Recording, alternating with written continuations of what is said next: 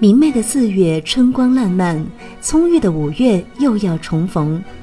不久之后，一年一度的国家大剧院五月音乐节即将如约归来。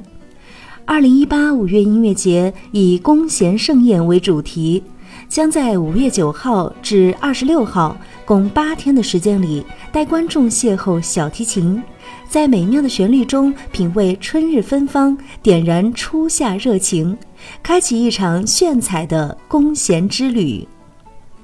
小提琴是西方音乐中最为重要的乐器之一，也是室内乐中出镜率最高的主角之一。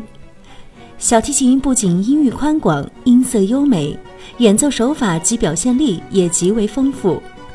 几个世纪以来深受广大音乐爱好者的喜爱。二零一八五月音乐节以“弓弦盛宴”为主题。聚焦于名家名曲名琴，广邀国内外小提琴名家，使用由制琴巨匠打造的名琴，演绎中西方经典小提琴作品，带领观众领略小提琴独特的魅力。下面我们就来听五月音乐节艺术总监吕思清为大家介绍二零一八五月音乐节的策划主题及看点。五月音乐节我参与很多年啊，那作为艺术总监，今年是。第四年，作为演员已经是十年了，所以特别开心能够在五月音乐节的这个发展过程当中，逐步的深入到这个五月音乐节的这种组织和策划当中。那今年是小提琴这个主题啊，确实是第一年用乐器来做一个主题，我觉得是应该把小提琴的艺术呢，啊，能够更加的详细和全方位的啊介绍给大家。这次的音乐节呢，确实汇集了中外的一些提琴的名家。然后还有一些非常著名的室内乐的团体和这些乐队。这一次的五月音节呢，我们应该是很有幸能够有多把斯拉迪瓦里、关奈利，包括阿玛蒂的小提琴，包括我自己还拥有的一把阿里赞卓·加利安诺，所以。不但能够听到这个名曲，不但能够听到中外的这些演奏家的这些精彩的演绎，也能听到中外演奏家的手中的小提琴发出的最优美的声音。我们期待五月音乐节。在五月音乐节的新闻发布会现场，吕思清不仅为大家介绍了本届五月音乐节的亮点，他还现场展示了自己的两把珍贵名琴。一把是耶稣瓜奈利一七三四年制作的，名为里奇的小提琴；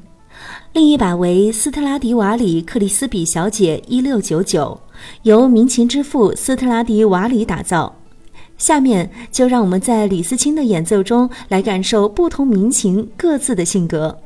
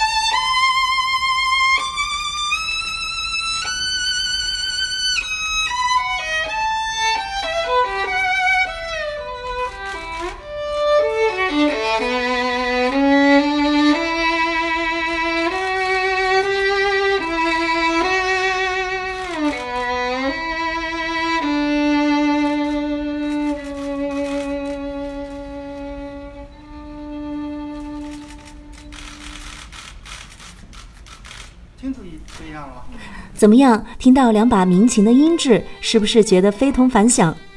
在民琴展示之后，小提琴界的新生力量江枕义还现场带来了一段帕格尼尼《磨坊女》主题变奏曲的精彩演奏。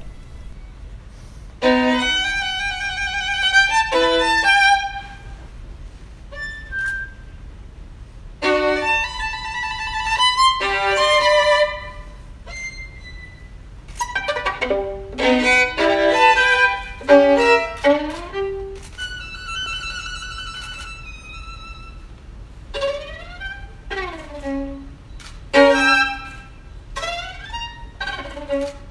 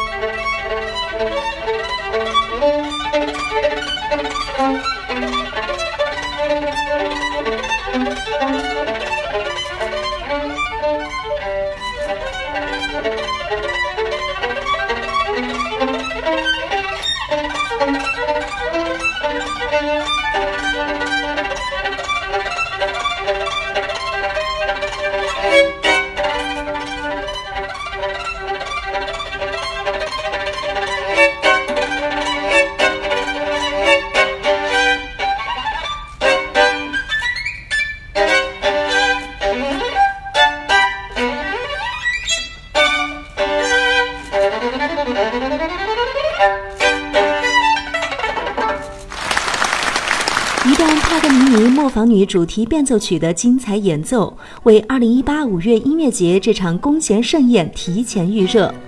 本次五月音乐节不仅荟萃了小提琴领域的众多明星，也集结了颇具实力的中外室内乐名团和交响乐团。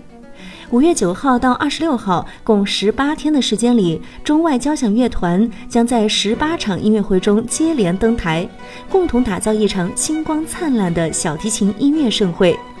此外，二十余场走出去公益活动更会在一曲曲耳熟能详的旋律中，把美妙弦音播撒在城市的每一个角落。繁花似锦、芬芳美丽的五月。就让我们一同领略小提琴的独特魅力，开展一次回味无穷的弓弦之旅吧。